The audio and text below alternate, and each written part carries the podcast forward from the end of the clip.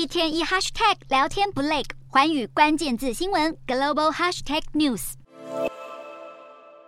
国联准会十四日如市场预期宣布暂停升息，但联准会依然发出了鹰派讯号，暗示年底前可能再升息两次，这使得油价承压、能源股沦陷，加上医疗保健类股拖累，导致道琼尾盘急跌下，中场收黑逾两百三十点。美股四大指数涨跌互见，道琼指数下挫两百三十二点七九点，收三万三千九百七十九点三三点；纳斯达克上扬五十三点一六点，收一万三千六百二十六点四八点；标普五百上升三点五八点，收四千三百七十二点五九点。非半指数上台五十六点零八八点，收三千七百三十九点七五点。欧洲股市方面，市场密切关注美国联准会公布的最新利率决策。由于投资人预计本月将暂不升息，欧洲三大股市全数收红。英国股市小升七点九六点，收七千六百零二点七四点。德国股市微涨八十点一一点，收一万六千三百一十点七九点。法国股市扬升三十七点七三点，收七千三百二十八点五三点。以上就是今天的欧美股动态。